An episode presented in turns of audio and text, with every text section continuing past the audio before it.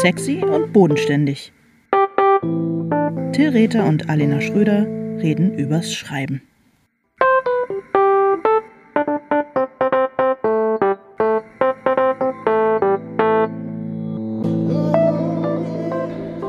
Hallo Till.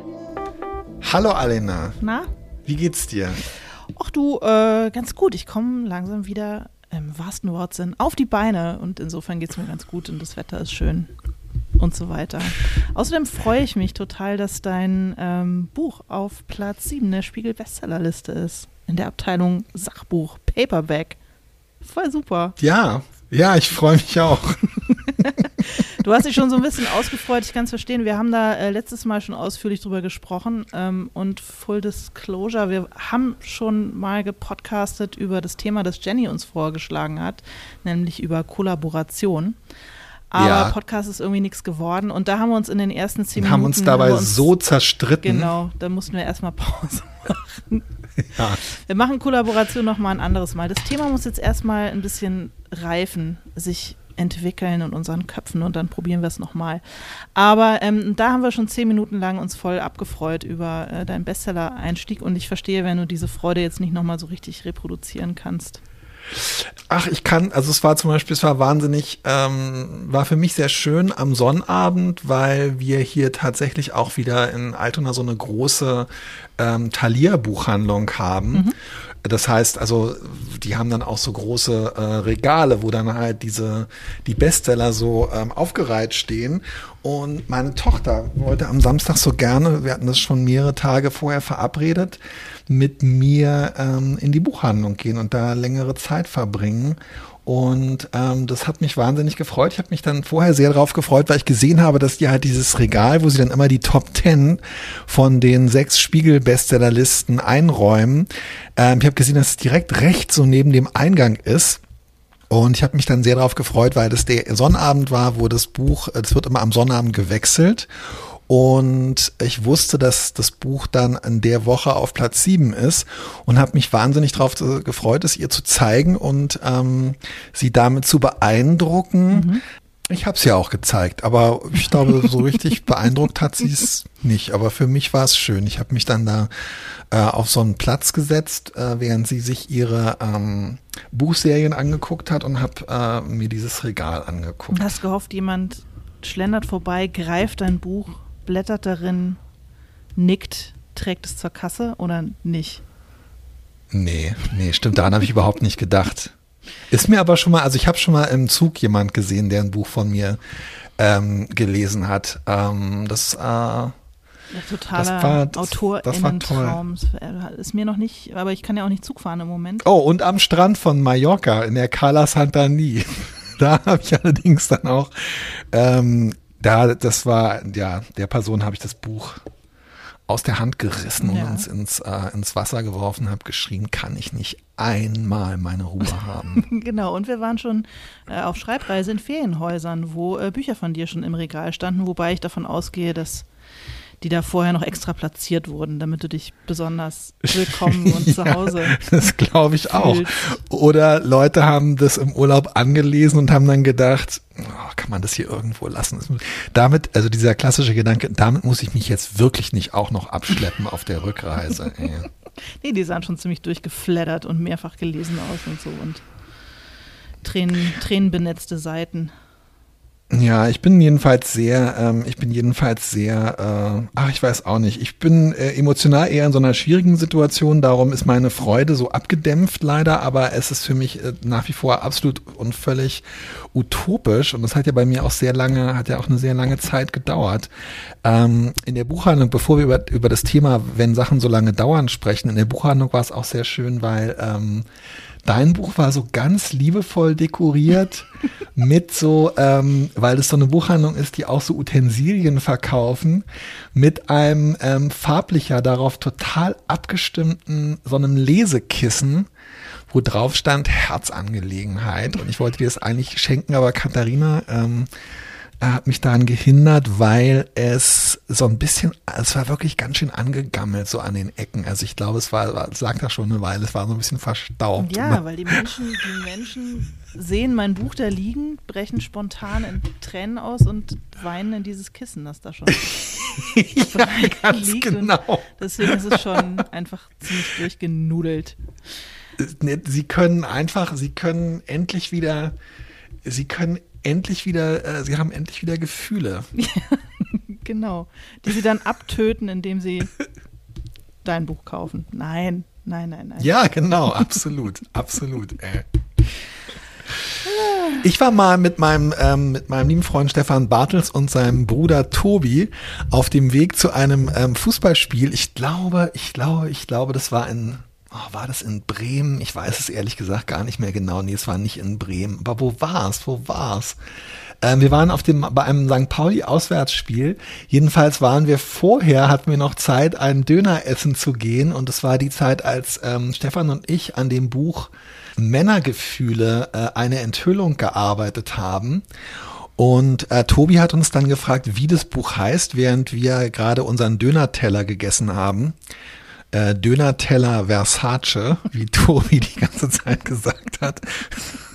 Und an der Wand war so ein wahnsinnig expressives ähm, Gemälde mit so, ach weiß ich auch nicht, als wenn so, als wenn so Rosen oder Herzen oder so aus so einer ähm, pulsierenden Sonne herausbrechen. Mhm. Und äh, darunter äh, und in dem Bild stand der Name dieses Bildes und das äh, Bild äh, trug den Titel Wiedergeburt der Gefühle. Und von da an hat Stefans Bruder Tobi sich irgendwie gemerkt, dass unser Buch Wiederge Wiedergeburt der Gefühle heißt und hat äh, ähm, dann mehrfach, mehrfach ähm, versucht, mit mir über das Buch Wiedergeburt der Gefühle äh, zu diskutieren. Ich finde aber Männergefühle, eine Wiedergeburt, wäre gar nicht so ein schlechter Titel gewesen. Vielleicht ja, ganz genau. Den, den, ja, das den, stimmt. Folge, das stimmt. Für den Folgeband weißt du? Ja, das, äh, das ist vor zehn Jahren erschienen, dieses Buch. Und ähm, es ist interessant, wir reden ja heute über das Thema Entwicklung. Mhm. Und manchmal geht es ganz, ganz schnell. Also es gab so einen Moment ähm, bei einem gemeinsamen Mittagessen, glaube ich, mit dem Lektor und der, mit dem, nee, mit dem Programmleiter vom Verlag und der Lektorin in einem Restaurant und da war Stefan noch so, ich würde sagen, 80 Prozent zufrieden mit dem Titel Männergefühle und dann fand aber eine Entwicklung statt, die dazu geführt hat, dass er wirklich schon bei Textabgabe überhaupt nicht mehr happy mit diesem Titel war. Mhm. Und ja, also ehrlich gesagt, äh, ich glaube, Stefan wäre wesentlich glücklicher gewesen mit dem Titel äh, Männergefühle eine Wiedergeburt. Tja, Kennst du sowas, wenn man, wenn man wirklich innerhalb von äh, im Grunde genommen weiß ich nicht, wenn man, wenn man Sachen plötzlich, äh, also die man selber gemacht hat, plötzlich äh, nicht mehr gut findet, die man gerade noch irgendwie gut fand. Und sei es, es ist ein Buchtitel, den man sich hat, von dem man sich hat überzeugen lassen, sozusagen. Ja, klar, ständig, ganz oft, über Nacht. Echt? Ja. Echt über Nacht? Ja, doch, doch, doch. Ich habe auch manchmal, wow. ich habe ja, aber haben wir ja auch schon oft drüber gesprochen, so ähm, ich bin oft wach so in den sehr frühen Morgenstunden und schlafe dann nochmal ein und mache mir dann Sorgen oder auch manchmal äh, keine Sorgen und dafür Gedanken. Und manchmal habe ich in dieser Zeit auch irgendwie eine gute Idee und ähm, wenn ich dann nochmal eingeschlafen bin und wieder aufwache, fällt mir auf, dass es eine totale Schwachsinnsidee ist. Okay, aber eine gut, du hast, du hast dann wenigstens das Gefühl, du hattest eine gute Idee. Ähm, wachst du auch manchmal nachts auf und hast das Gefühl, dass das, woran du gerade arbeitest, totaler Mist ja, ist? Oder ist es echt? Ja, natürlich. okay, weil für mich ist es dann ganz weit weg, äh, wenigstens so in, in diesen dunklen Stunden in der Nacht. Oh, wie, wie ist jetzt gerade deine Empfindung zu dem, woran du im Moment gerade arbeitest? Geht so irgendwie. Ach, ich weiß auch nicht. Ich verdränge so ein bisschen ich, ich, ich mache einfach stur weiter, ich komme nicht so richtig voran und äh, manchmal habe ich ganz klar das Gefühl, dass es vielleicht doch eine Schwachsinnsidee ist. Aber die, aber die ähm, Oh nein, ey. Äh, aber dann geht es auch wieder weg und dann denke ich mir, pf, nö, wieso eigentlich? Das ist eigentlich eine total gute Idee, man muss es halt nur machen. Aber ich bin nach wie vor mir meiner Sache irgendwie nicht so sicher, aber Ach, das ist ja dann auch was, woran man sich schon so ein bisschen gewöhnt ist, oder? Ich meine, wann ist man sich seiner Sache schon mal so richtig sicher? Ich weiß auch, dass ich, äh, bevor ich die junge Frau fertig geschrieben habe, dass ich ab und zu irgendwo heulend angerufen habe bei Leuten, von denen ich mir Trost erhofft habe und gesagt habe, das ist alles totaler Bullshit. Es ist ein schreckliches Buch, es ist alles scheiße. Das habe ich mir dabei ja. gedacht. Es ist totaler Müll, kein Mensch wird es lesen wollen. Und äh, das habe ich damals auch wirklich ganz tief so empfunden. Also es ist ja kein, das habe ich mir ja nicht ausgedacht. Und ganz offensichtlich ist dem ja nicht so. Also insofern, ich habe diese Empfindung und versuche ihnen nicht zu viel zu trauen. Mhm, mhm. Wie ist es bei dir? Ähm, ja, schwierig, wirklich, ja, muss ich sagen, auch, ähm, also ja, ich finde es auch schwierig. Ähm, ich habe schon das Gefühl, also ich habe ganz klar das Gefühl, dass ich ein, oder den Eindruck, dass ich ein anderer Autor zum Beispiel bin, als der, der vor ähm, äh, acht Jahren oder so oder ähm, diesen Roman Treibland über Kommissar Adam Danowski geschrieben hat. Und wenn jetzt zum Beispiel mich Leute fragen, wo sie anfangen sollen, das zu lesen oder so, naja, klar sage ich dann Treibland, aber gleichzeitig ähm, habe ich schon auch immer, also am liebsten würde ich so einen Beipackzettel dazu packen mit Sachen, wo ich sage, ja, ich weiß und das weiß ich auch und das weiß ich auch. Und ähm, das habe ich dann im zweiten Band und das habe ich im dritten Band anders gemacht und so. Also ich finde das so ein bisschen ähm, irritierend, weil ich das Gefühl habe, natürlich entwickelt man sich so weiter, mhm. auch von Sachen, die es schon gibt. Das ist jetzt nicht ganz das, was du gemeint hast, aber gleichzeitig äh, steht ja die Zeit auch so still, weil dieses Buch, also die älteren Bücher sind ja da, die sind ja wie so in Bernstein gegossen und man kann irgendwie, weiß ich nicht, man kann nicht so richtig was daran machen. Also ich hätte jetzt auch kein Interesse, das nochmal zu überarbeiten. Mhm. Das käme mir erstens irgendwie komisch vor und zweitens möchte ich das nicht. Aber ähm, also ich habe definitiv das Gefühl, ich bin ein anderer als der Autor, der das damals geschrieben hat und ich habe auch das Gefühl, ich bin jetzt schon nicht mehr der gleiche Mensch sozusagen und dadurch auch nicht der gleiche ähm, Autor, der zum Beispiel vor einem Dreivierteljahr oder so das Buch gepitcht hat, an dem ich jetzt arbeite oder mhm. was ich jetzt so langsam anfange, wo ich auch schon das Gefühl habe, ah, das ist interessant. Ich kann mich vage daran erinnern, dass ich ein bisschen andere Gedanken damals dabei hatte und dass ich mir jetzt schon wieder was anderes dabei vorstelle und ähm, also manchmal finde ich, muss man dann so diese, diese Entwicklung auch so aufhalten, um beim Arbeiten nicht zu fahrig zu werden. Mhm. Ich suche jetzt gerade so den Sweet Spot, wo ich ungefähr weiß, ähm, was ich eigentlich will und wo ich nicht so dann so das Gefühl habe, oh, das, was ich heute mache, ähm, werde ich morgen wahrscheinlich doof finden, beziehungsweise ich mache heute den Rechner auf und denke, oh, was ich gestern gemacht habe, war aber irgendwie komisch, sondern ich suche jetzt gerade so dieses innere, ruhige Fahrwasser, wo mal keine Entwicklung stattfindet. Ja, anstrengend. Also du würdest sagen, du hast ein, du hast schon einen anderen, hast du einen anderen Blick auf deinen Kommissar oder hast du einen anderen Blick auf den Krimi als Genre? Äh, meine, also meine Haltung zum, zum, zum Krimi-Genre hat sich äh, durchaus äh, verändert, würde ich sagen. Also ich habe so angefangen, also ich habe ähm, ein etwas, ja, weiß ich auch nicht genau, ich glaube, dass man, ähm, dass man im Krimi die Rolle der Polizei irgendwie anders reflektieren müsste eigentlich und dass auch die Polizei, auch wenn es immer darum geht, ja, natürlich, die Hauptfigur ist dann halt eher so jemand, der so ein bisschen kritisch ist oder so außerhalb des Systems steht. Also ich habe das Gefühl, es kriegt dann sowas ähm, Symbolisches eigentlich, dass wir alle immer die ganze Zeit so leben, als würden wir, als hätten wir so eine kritische Distanz zu allem. Mhm. Aber wir sind natürlich die ganze Zeit ja Teil von äh, vom System und von den Sachen, zu denen wir scheinbar eine kritische Distanz haben, äh, Konsum, ähm, alles Mögliche. Und es wird nochmal so überspitzt dann, finde ich, und so äh, ins Extrem gesteigert, wenn es halt um die Polizei geht und man so einen Apparat hat, der eigentlich in vielerlei Hinsicht problematisch ist und dann du aber immer über so eine Figur, einen Kommissar schreibst, so wie ich, der das, der schon auch so ein bisschen äh, damit hadert, aber der natürlich auch Teil davon ist. Und da frage ich mich inzwischen zum Beispiel, wie das geht und wie man das machen kann. Und Ach, am Anfang war das auch durchaus so, dass der Kommissar als so der hypersensible Kommissar ähm, mhm. gebrandet wurde sozusagen. Ähm, das war am Anfang eigentlich so eine Entscheidung, die mir halt so vorgeschlagen oder ähm, eigentlich sogar, ja, so klar war, das muss irgendwie so sein.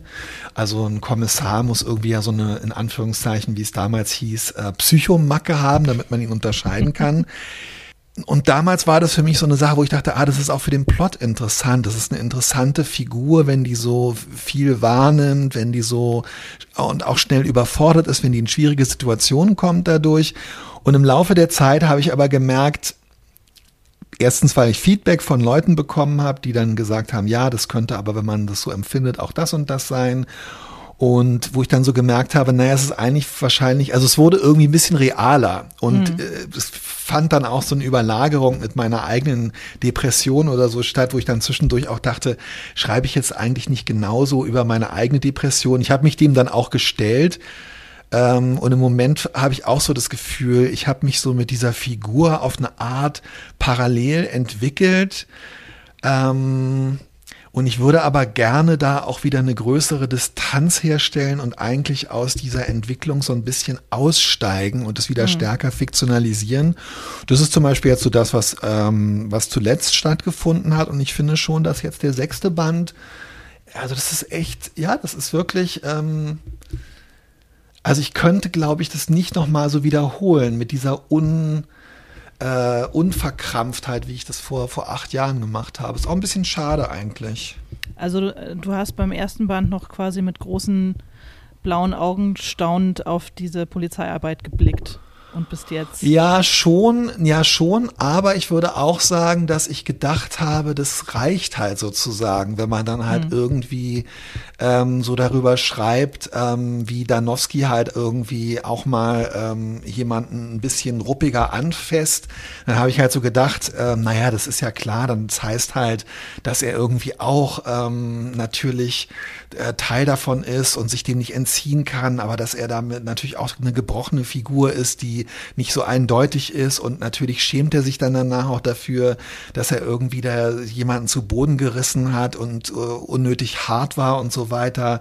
Aber andererseits äh, zeigt es, dass er irgendwie auch ein bisschen so ein tougher Typ ist. Also das ist so dann so ein Teil von dieser, von so einem Mechanismus, wo ich mich aber inzwischen dann frage, eben als so eine Entwicklung, steckt man da, also bin ich da nicht im Grunde genommen in so diesen ganz klassischen Anti-Helden-Erzählmustern, die mhm. aber eigentlich ja auch die ganze Zeit nur das, was, ähm, ja, weiß ich auch nicht, die das halt einfach nur unterstützen, dass man nämlich sagt, naja, klar, so eine, so eine zwiespältige Polizistenfigur, die schlägt halt auch mal zu. Mhm. Und ich heute denke, mh, mm, erstens ist es eine interessante Herausforderung, es ohne zu erzählen. Und zweitens ist so dieses komische, er schlägt dann auch mal zu.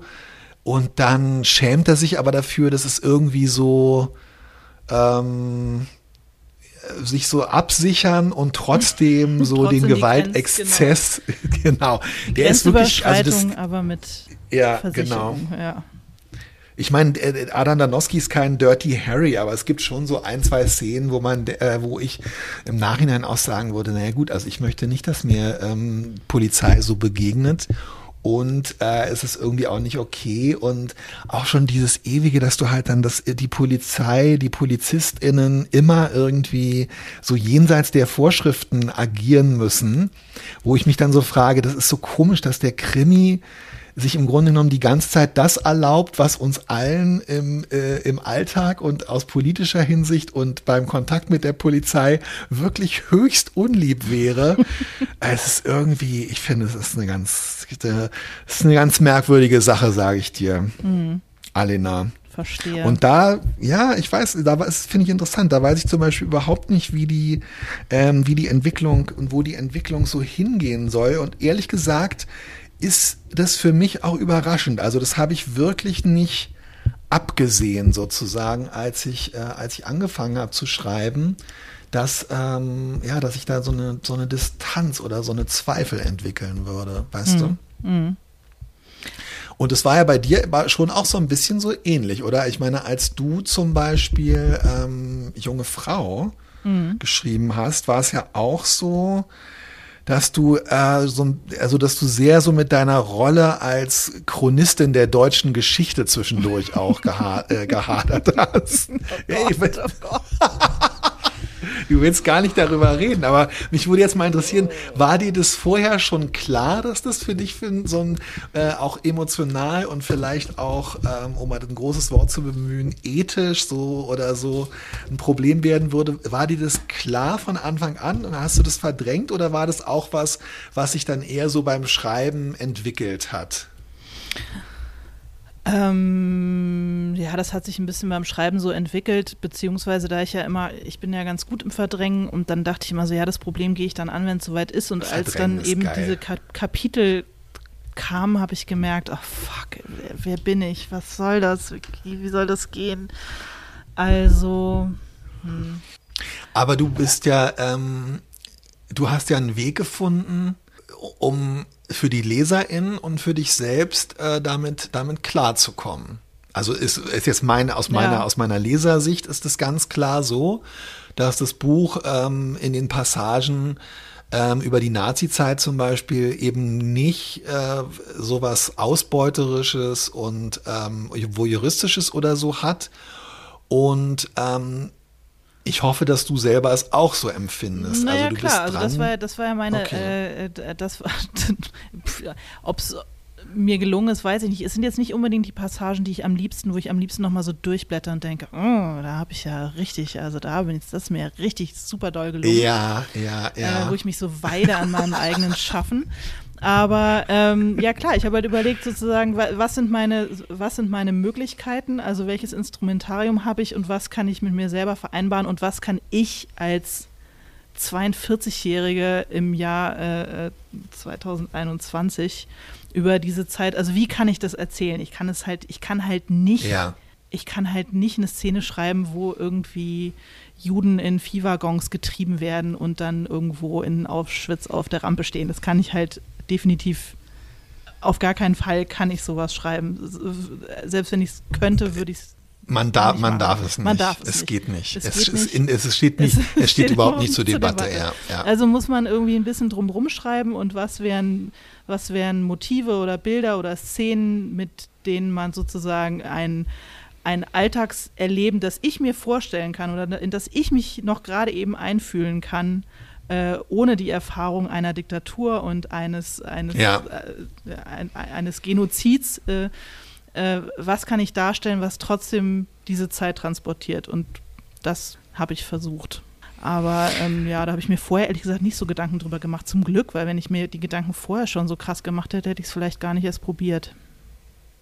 Mm, das finde ich ganz interessant. Also ähm, ich glaube, dass das irgendwie, dass es, also du, ich glaube, dass das Verdrängen teilweise, glaube ich, wirklich wichtig ist. Und ich glaube, dass es, äh, dass es wichtig ist, dass man ähm, am Anfang von so einem Plan gar nicht unbedingt so genau dahin guckt, wo die ganz großen Probleme auftauchen könnten. Mhm. Ich weiß nicht, ich glaube, es gibt viele AutorInnen, vielleicht doch ein paar berühmte Menschen, denen man das raten würde, dass sie sich vorher vielleicht äh, ein paar Gedanken ja, machen. doch, das, das ich finde, das können wir als Bestseller-Podcast äh, uns hier schon erlauben, dass wir auch, ähm, dass wir auch etablierteren äh, KollegInnen den ein oder anderen anonymen Ratschlag geben, nämlich nicht so viel zu verdrängen. Nein, aber im Ernst, ich finde, einerseits ist es, finde ich richtig, dass man echt auch Sachen verdrängen muss und dann halt gucken muss, wie dann später sozusagen der, ähm, ja, also was einem dann so zuwächst an Instrumenten und an, an Kraft und so weiter und an Ideen, dass man halt trotzdem irgendwie sein Koordinatensystem beibehält.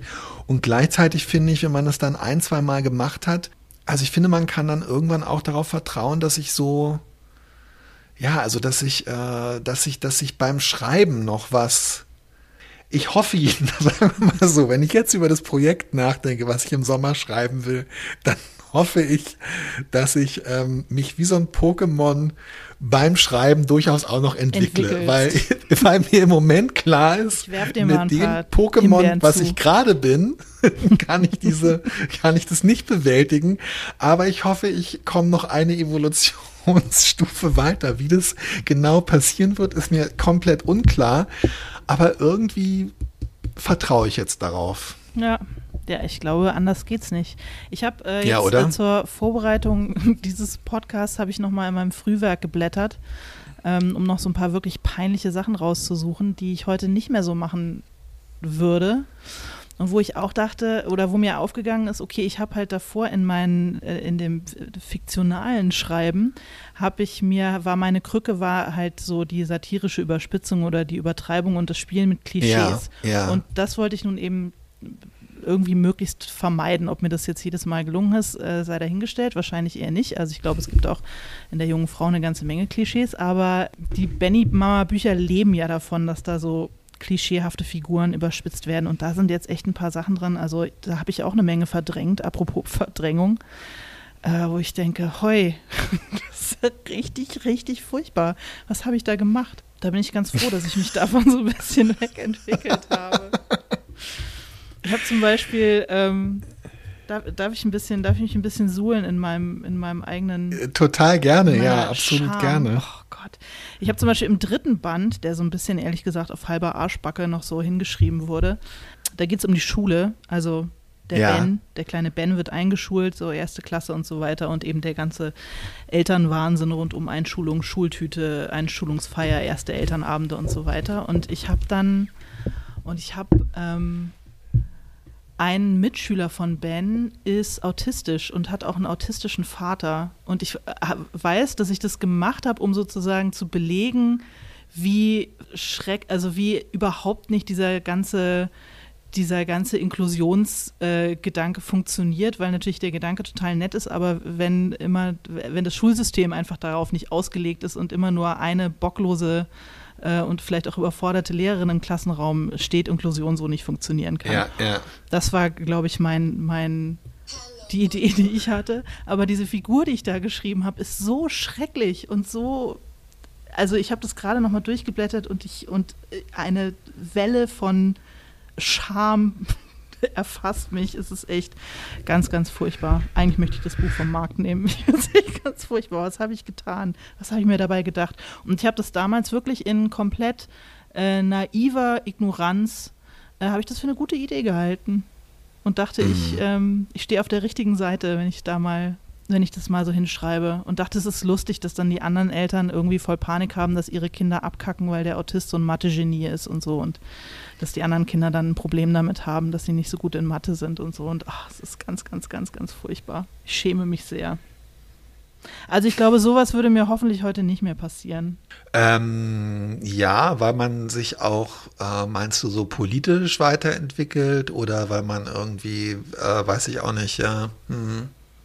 Das ist ja sowieso so ein, dieses interessante Thema. Also das berührt jetzt, finde ich, so ein bisschen. Ähm, also ich habe zum Beispiel auch einfach Standpunkte geändert und ich habe eine Mhm. andere Haltung zu, äh, zu bestimmten, zu bestimmten Sachen. Also äh, durchaus auch, äh, weiß ich nicht, Ausdrücke, die ich nicht mehr, die ich nicht mehr verwenden würde und so weiter.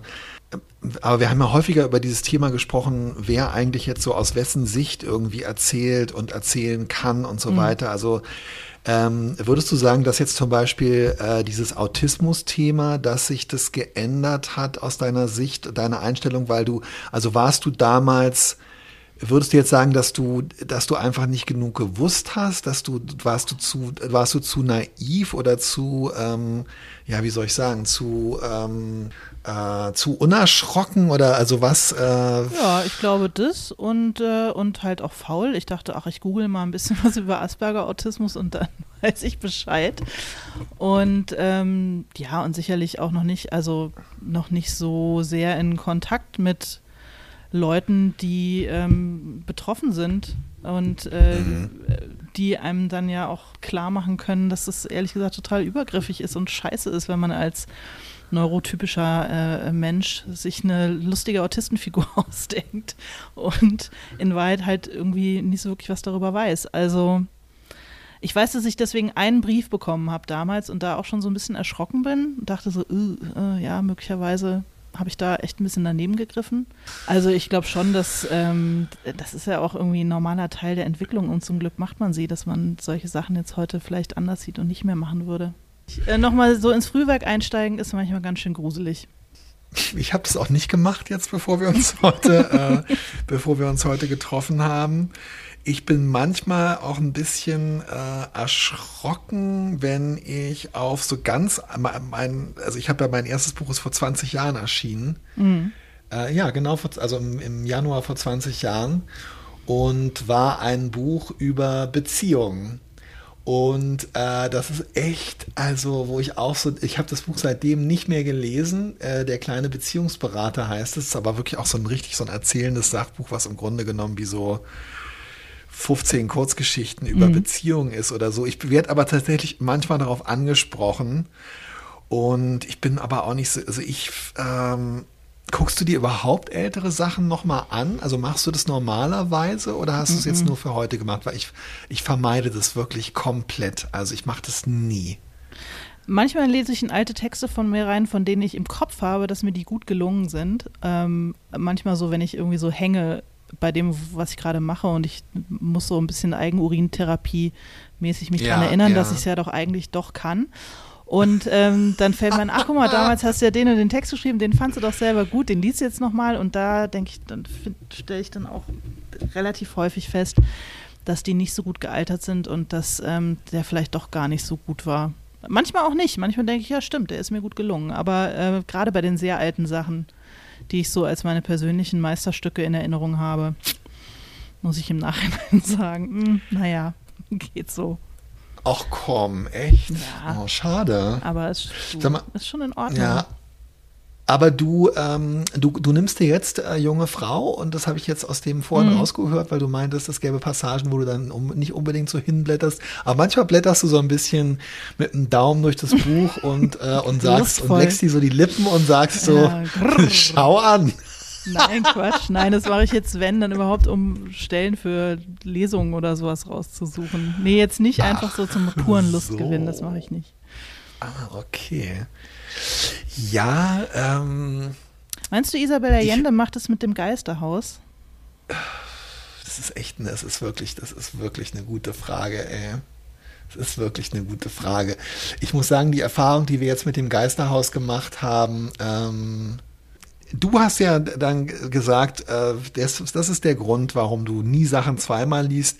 Ich habe so eine Erfahrung noch nie gemacht. Was ist die Erfahrung, die wir mit dem Geisterhaus gemacht haben, nachdem wir hunderte von Menschen eingeladen und aufgefordert haben, mit uns das Geisterhaus zu lesen. Ich auch nicht sage, ich setze es extra niedrig an. Okay. Weil ich meine, ich sehe wirklich in Altona, ich habe so viele Leute mit dem Geisterhaus unterm Arm Ja, gesehen. Surkamp hat echt nochmal nachdrucken lassen, unseretwegen. Ja, ja, ja, ja, ja, Also ähm, ich glaube, ich, ich habe äh, jetzt schon ein paar Mal im Podcast erzählt, dass das so ein super wichtiges Buch für mich war und dass das echt so ein, wie so, ein, kein, so eine Erweckung für mich war und dass Isabel Allende total wichtige Autorin für mich war, so mit ja, so mit, mit, mit, mit 17 ungefähr. Ich glaube, ungefähr so alt war ich, als ich das gelesen habe. Ähm, ich konnte mich so gut wie gar nicht mehr dran erinnern. Also ich habe es tatsächlich nochmal jetzt neu gelesen wie ein neues Buch. Erstens, sorry, lieber Surkamp Verlag, wer soll das so lesen wollen? Äh, äh, diese Bleiwüste ohne Durchschuss in dieser irgendwie 6,5 Punkt Schrift, das ist ja schon mal nicht zu lesen. Damit fängt es ja schon mal an. Also, ja. dass es keinen Spaß macht, dieses Buch in die Hand zu nehmen in dieser Taschenbuchausgabe. Und zweitens habe ich wirklich nur noch in homöopathischer Dosis das gefunden, wovon ich glaube, dass es mich damals begeistert hat. Also ich glaube, damals hat mich, das war, glaube ich, so meine erste ähm, Berührung mit magischem Realismus und das fand ich irgendwie geil, dass da halt irgendeine Protagonistin grüne Haare hat und äh, wunderschön ist und dass es aber überhaupt nicht erklärt wird, warum die grüne Haare hat, sondern das halt, das ist mhm, halt so, die mhm. hat halt grüne Haare und ist wunderschön. Sowas fand ich toll und so dieses tropische, äh, diese, diese, dieser Figurenreigen, der da am Anfang erstmal so aufgemacht wird mhm. und dass man das Gefühl hat, überall fliegen die Papageien rum und es ist schwül und es ist heiß und irgendwie alles irgendwie riecht irgendwie nach Sex und ah, das glaube ich Sex ich, und Essen. Sex ja. und Essen. Ich glaube, das fand ich irgendwie damals gut und dann bin ich doch schon nach dem zweiten Kapitel irgendwie habe ich echt gedacht, boah, ich kann das nicht. Ich kann das nicht lesen. Also da sind so viele Dinge drin, die duldsamen indigenen Hausbediensteten, die wirklich in einer, in einer Plattheit und Klischeehaftigkeit da irgendwie dargestellt werden und was auch überhaupt gar nicht hinterfragt wird. Dann dieser schreckliche Großgrundbesitzer, der äh, seine Untergebenen da quält und dann irgendwie eine sich dann irgendwann merkt, er braucht mal wieder eine Frau und dann vergewaltigt er irgend so armes Bauernmädchen und sagt ihr so, du musst jetzt bei mir wohnen und äh, dann vergewaltigt er sie noch ein paar Mal, aber dann irgendwann ähm, findet sie auch irgendwie Gefallen daran und dann machen sie Sweet, Sweet Love und äh, turnen durch die Betten wie junge Hunde oder irgendwie so, das ist der Ausdruck. Oh, es, ich fand es dann doch erschreckend, eine sehr, eine erschreckend männliche Erzählweise, ehrlich gesagt. Ich hatte irgendwie, ich hatte das anders in Erinnerung. Ich, mich hat es irgendwie total runtergezogen und dann habe ich es abgebrochen und bin echt, also es hat echt wehgetan. Es hat wehgetan, weil ich das Gefühl habe, ich habe es mir kaputt gemacht mit der Relektüre. Ich, es ging nicht, ich konnte es nicht weiterlesen. ich, also ich konnte es auch nicht weiterlesen. Und ich habe das Gefühl, dass, ähm, dass wir Menschen im Stich gelassen haben, aber ich glaube, das ist einfach was, woran, was wir jetzt auch einfach noch ähm, Daran müssen wir uns jetzt, an dieses Gefühl müssen wir uns jetzt einfach auch noch gewöhnen ja, in diesem auch. Jahr. Es ist einfach, es, es kommt jetzt noch on top und es ist jetzt, gehört jetzt einfach auch noch dazu, dass wir Menschen im Stich gelassen haben. Du wirst nicht und ich werde dieses Buch nicht weiterlesen. Es nee. ist kein Buch, was man, also ich möchte es auch nicht mehr lesen.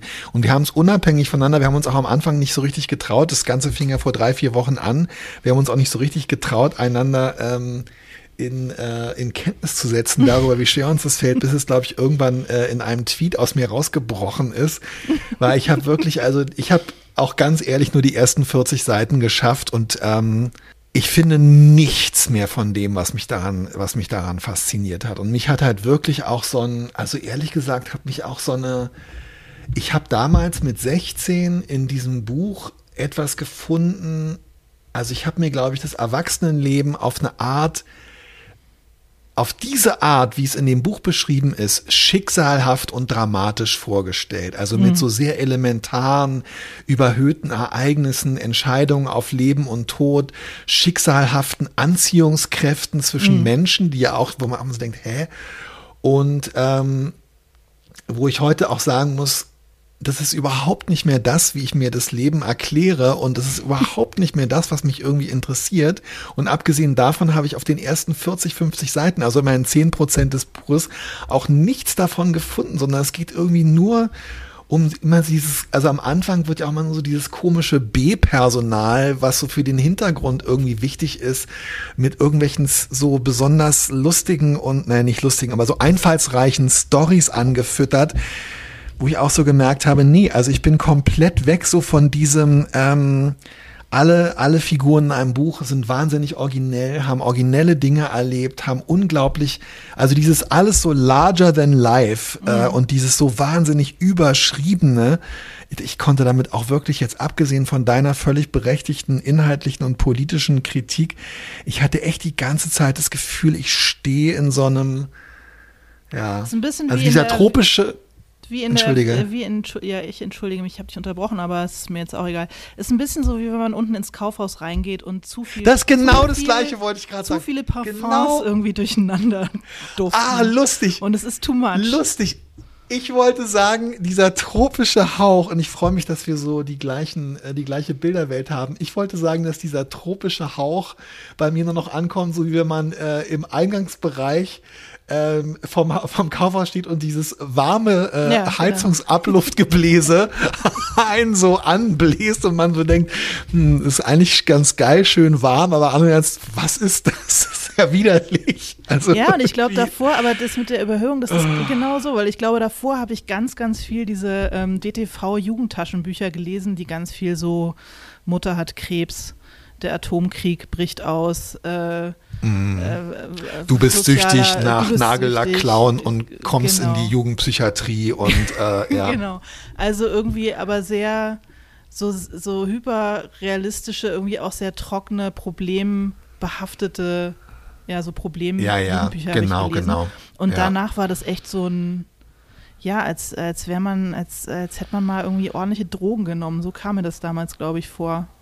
Ich habe überhaupt keine ja. Drogenerfahrung, merkt man hier vielleicht. Aber ähm, Ja, genau, die warme Luft äh, im Karstadt-Eingangsbereich, die einen so reinschubst in diese parfumgeschwängerte, diese, diesen ersten Abschnitt, bevor man zu den Rolltreppen kommt. Und ja, und genau. Und ich glaube einfach wirklich, ich hatte wirklich damals, und das finde ich auch völlig berechtigt, und ich möchte das Buch jetzt auch äh, keiner Person irgendwie schlecht machen, die immer noch diese Weltsicht hat. Ich habe wirklich einfach, also ich war einfach auch ein wahnsinnig romantischer Jugendlicher und ich habe, ja, also ich habe mich ja. genau nach dieser Intensität der Wahrnehmung und der Erfahrung und nach so einem Leben mit schillernden Figuren und mit großen Gesten und so weiter, habe ich mich einfach auch gesehnt. Und dieses Buch hatte so ein Versprechen, ah, also man kann, wow, man kann, ich meine, gleichzeitig war ja auch damals, ich war schon irre politisch auch immer interessiert, äh, unter möglicherweise auf eine sehr viel ähm, äh, leidenschaftliche Art und Weise als heute ich habe dann halt auch so gedacht, oh, man kann so eine Diktatur, kann man also auch auf diese Art und Weise aufarbeiten. Mhm. Ehrlich gesagt, wenn wir jetzt, wenn man wirklich jetzt äh, Literaturwissenschaftlerin wäre oder das ernst nehmen würde als Kritikerin, dann müsste man das Buch jetzt nochmal daraufhin lesen, wie halt wirklich die Pinochet-Diktatur in diesem Buch aufgearbeitet und oder nicht einfach nur ja. hm. irgendwie, irgendwie alles Mögliche zusammengeklittert und geklattert wird. Ich weiß es nicht, ey. Aber ich bin total erleichtert, dass wir beide ähm, einfach sagen mussten, nee, wir lesen es nicht weiter. Dass wir uns auch sagen konnten. Ja, so haben wir uns eben auch in unserem Leserinnentum ein bisschen entwickelt, offensichtlich zum Glück. Ja, und eigentlich ehrlich gesagt, also ich, ähm, das ist, wie ich inzwischen gehört habe, ist das ein, äh, ein sehr gängige äh, Redewendung und Erkenntnis aus der griechischen Philosophie. Aber als mein ähm, Freund Pet es zum ersten Mal äh, zu mir vor 20, 25 Jahren gesagt hat, dass man nicht den gleichen Fluss zweimal äh, durchqueren kann, äh, war, war ich echt so, wow, dude, mind blown. Äh, in Bezug auf äh, Bücher nochmal lesen oder Filme mhm. nochmal gucken. Ähm, ich finde es eigentlich schon wirklich eine richtig, richtig, richtig tolle Erfahrung, ähm, weil äh, man manchmal halt wirklich auch lernt, dass Sachen mit einem wachsen und dass man sich gemeinsam entwickelt mit einem Buch, was man gerne mag oder auch, dass man sich ganz anders entwickelt hat.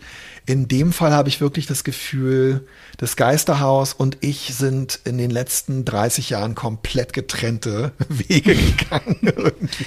ja, nee, ich lese wirklich eigentlich nie Bücher zweimal. Die einzigen Bücher, die ich zweimal gelesen habe, ist jetzt eben also der Anfang von das Geisterhaus und äh, Bücher, die ich meinen Kindern vorgelesen habe, also Kinderbücher. Aber eigentlich mache ich das wirklich nie. Und bei Filmen ist es auch ganz oft so. Ich, ich, ich habe neulich als, oder was heißt neulich, ist jetzt auch schon wieder anderthalb Jahre her, aber ich habe irgendwann als jetzt erwachsene Frau nochmal Pretty Woman geguckt. Ein Film, den ich super fand als Jugendliche. Und ähm, ja, wo ich mich jetzt auch wirklich, also wo ich mir ein Kissen vors Gesicht halten musste, weil ich ja, das voll lauter Cringe. Ja, okay. Wie schrecklich. Also ganz viel kann man irgendwie, ganz viele Gefühle, die man mit sowas verbindet, kann man einfach nicht nochmal reproduzieren. Es funktioniert nicht. Ja. Hast du es auch mal umgekehrt erlebt, dass du was nochmal gelesen hast, womit du gar nichts anfangen konntest früher und was dich jetzt total abgeholt hat? Abgesehen von Ernst Jünger und meiner Wiederlektüre von Takes Bürger Stella, nein, äh, warte kurz. Ähm, also ich konnte mit den Porsche-Band 911 von Ulf Bosch hat wirklich überhaupt nichts anfangen. Aber, äh. Ja, du hast doch zum Beispiel, du hast doch äh, Wir Kinder vom Bahnhof Zoo noch mal gelesen und auch drüber geschrieben. Ich erinnere mich nur ja. nicht mehr, ob das sozusagen eine positive Was? Relektüre war oder ob das auch irgendwie eine Enttäuschung das war. war. einerseits war das eine positive äh, Relektüre, weil ich es halt auf, ähm, ganz ehrlich, also ich hätte gedacht, dass das Ganze ähm, journalistisch ein komplettes äh, Verbrechen an der, ähm, an der Mitmenschlichkeit irgendwie ist, weil ich dachte, das haben garantiert sich irgendwelche zwei alten abgezockten Sternleute hingesetzt und haben irgendwie dieses ähm, äh, äh, damals ja wirklich dieses Kind ausgequetscht und haben dann da irgendwie äh, ihre Stern-Emo-Soße drüber gegossen und das ist, was mir irgendwie als äh, 10, 11, 12-Jährigem so gut gefallen hat.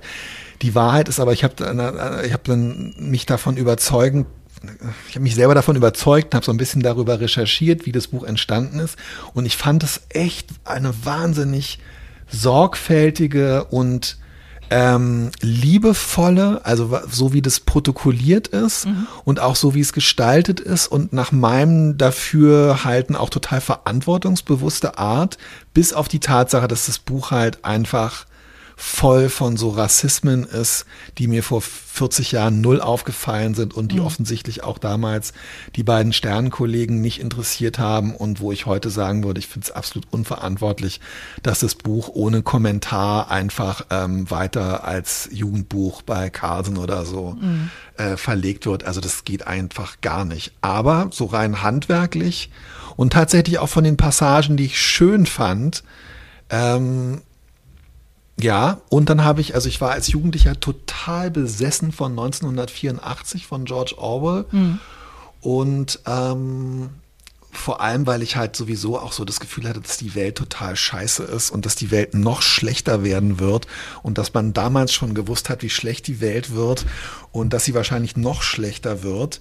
Ähm, das sehe ich heute anders eigentlich. Mhm. Aber jetzt hat Robert Habeck dir das Buch ja auch nochmal näher gebracht zum Glück. Robert Habeck hat mir, also dadurch habe ich das Buch, ähm, durch diese Vermittlung ähm, äh, von, von Robert Habeck, ähm, der ein Vorwort zu einer Neuübersetzung äh, geschrieben hat, ähm, habe ich das Buch dann nochmal gelesen, ähm, auch um mir die Übersetzung äh, so ein bisschen anzugucken. Ich habe es allerdings im Original nochmal gelesen und ich war echt ähm, ich hatte es seit 17 oder 18 nicht mehr gelesen und ich mhm. war total, es war echt ganz anders als das Geisterhaus. Ich fand es echt so als Buch.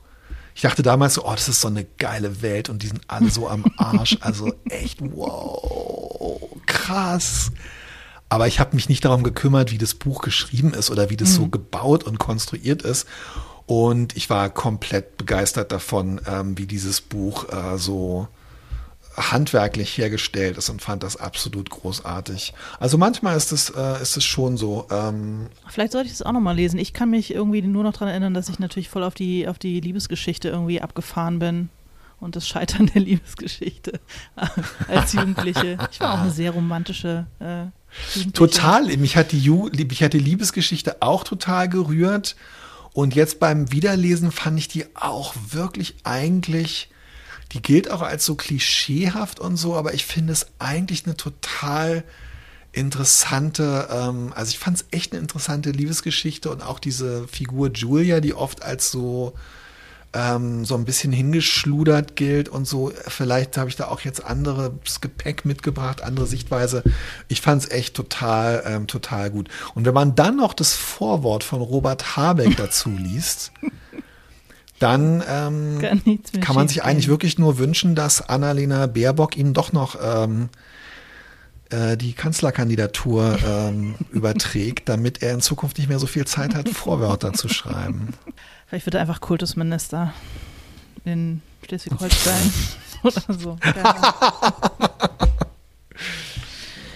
Ach ja, sag mal Till, hat jemand angerufen eigentlich? Yes. Willst du mal hören? Ja, können wir machen, wenn du, wenn du die entsprechenden Gerätschaften dabei hast. Mal gucken, da schlagen dann wieder Menschen Themen vor, die wir dann doch nicht machen. Wir sprechen wirklich, wir werden ähm, Jennys Thema Kollaboration noch machen, aber ja. wir müssen uns erst äh, von unserer Untätigkeit erholen. Genau. Aber das machen wir wirklich noch. Das ist nämlich eigentlich ein super Thema, aber wir haben einfach nicht delivered. Taste fände ich auch schön. Ich bin Katrin Jäger und wirklich, wirklich, ihr seid entlastend für mich. Ich bin jetzt erst auf euren Podcast gekommen durch einen lieben Kollegen, der mich darauf hingewiesen hat. Und ihr sucht ja immer nach Themen. Und was mich wirklich, wirklich immer wieder umtreibt, ist das Thema Neid ähm, anderen Kollegen gegenüber, die mehr Erfolg haben als man selber. Wie geht ihr damit um? Ähm, vor allen Dingen, wenn äh, die anderen auch noch ungerechtfertigterweise mehr Erfolg haben. Ich finde das ein sehr zermürbendes Gefühl und äh, sehr demotivierend. Also Neid fände ich ganz prima oder Missgunst, also die bösen Gedanken, die wir so haben. Also macht weiter so, ich fühle mich sehr entlastet durch euch und äh, schöne Grüße. Tschüss. Was für ein netter Anruf von Katrin.